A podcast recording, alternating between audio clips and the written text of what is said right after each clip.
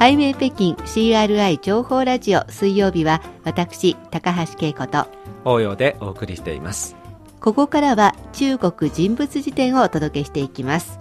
その時々の話題の人物を紹介していくコーナーです。今回はえ今回は中国のピアニストランラン。ランランをご紹介したいと思います。はい万博ですね。はい。え彼は2015年イタリア・ミラノ世界万博のイメージキャラクターとえ今回の世界万博の中国間イメージキャラクターとして、うん、え4月30日に開かれた先週の木曜日ですね。そうですねオープニングイベントでイタリアのテノール歌手、うん。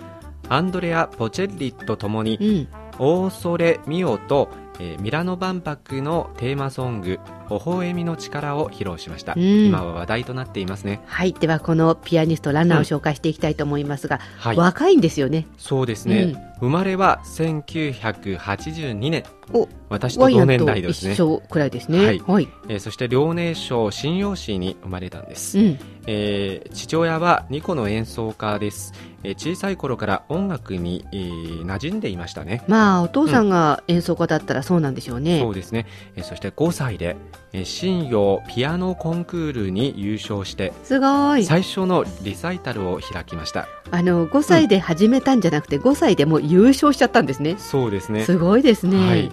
えーそして北京の中央音楽学院に9歳で入学えしちょっと待ってくださいよ。今大学そうあの音楽学院と言いましたけど、中そうですね。国では大学日本でいう東京芸術大学みたいな名門校ですよね。そうですね。ここに9歳、9歳で入っちゃう。すごいね、うん、そうですあねえーそして12歳でですね、うん。えードイツで開かれた第4回エントリーゲン青少年ピアノコンクールでなんと最優秀賞および技能賞を獲得しました。すごい。まだ12歳なのに、うん。その後は。はい、1995年ですね。13歳の彼は、えーショパンの練習曲のすべてを演奏することができました。おお。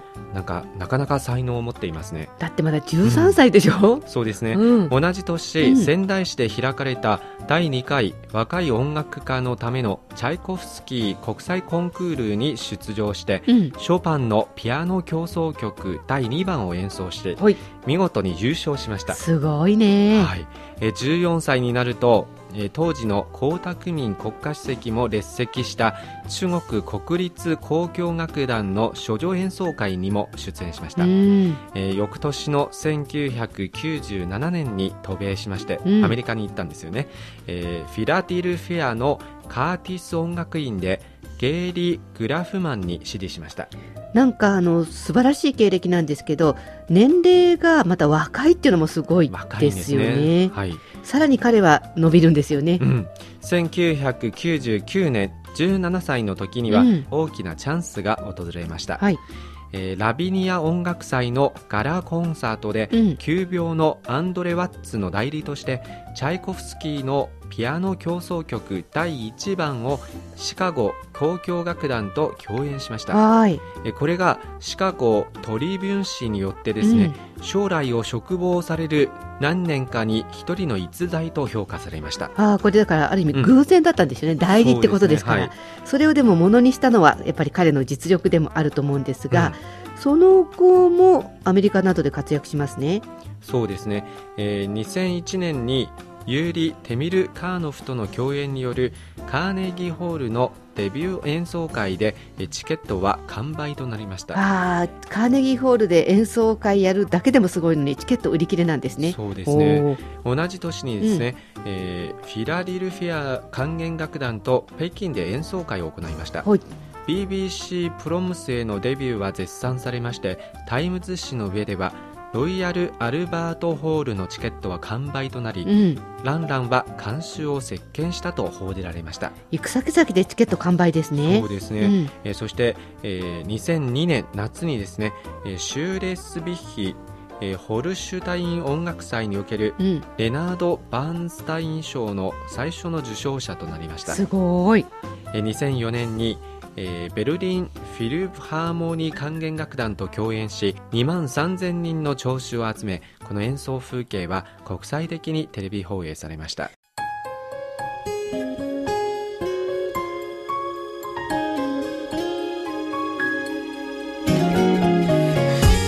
お聞きの番組はハイウェイ北京です。引き続きお楽しみください。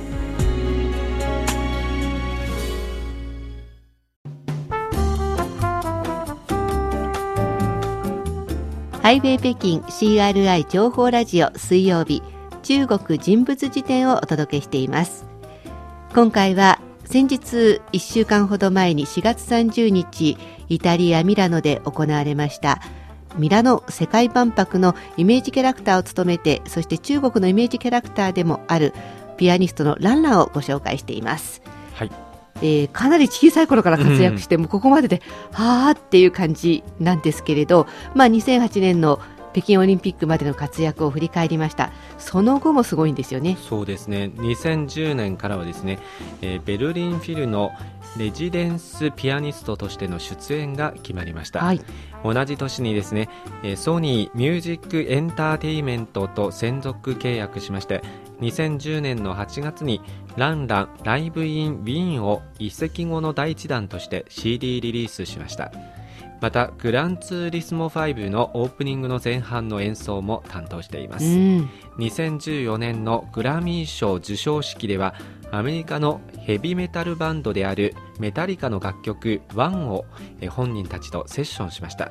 もう小さい頃から今に至るまでずっとすごいわけですけど。素晴らしい履歴ですよね。ね得意なレパートリーっていうのはどのあたりなんですか、うん。えー、チャイコフスキーですねまずは、はい、あとはショパン、えー、この2人の他にはラフマニノフがありまして、うん、えー、生演奏ではアンコールに中国民謡を好んで弾いているそうですね。えー、現在はポストン交響楽団やニューヨークフィルハーモニー管弦楽団、うん、シドニー交響楽団など、えー、世界の主要なオーケストラと共演を続けています。なるほど、えー、これまで共演してきた指揮者はですね、はい、日本の小沢誠二さんのほかには世界的に有名な指揮者たちがいますね。うん。まあとにかく、えー、交響楽団なんかもすごいですし、うん、指揮者ともいろんな人とやっててそしてやっぱりこれ中国人として誇りのピアニストですよね。そうですね、うん、世界的に有名ですし、うん、またあの母国を代表するピアニストですから、うん、彼の自叙伝はですね中国全土でベストセラーを記録しています。売れるでしょう。そうですね、またまたあの世界的にもあのどんどんその役割を果たしているんですよね、はい、今はユニセフ親善大使にも任命されています。そして今回の2015年のミラノ万博ですね、はい今回の2015年ミラノ万博では、えー、ランランはですね万博とその中国間のイメージキャラクターを同時に務めています。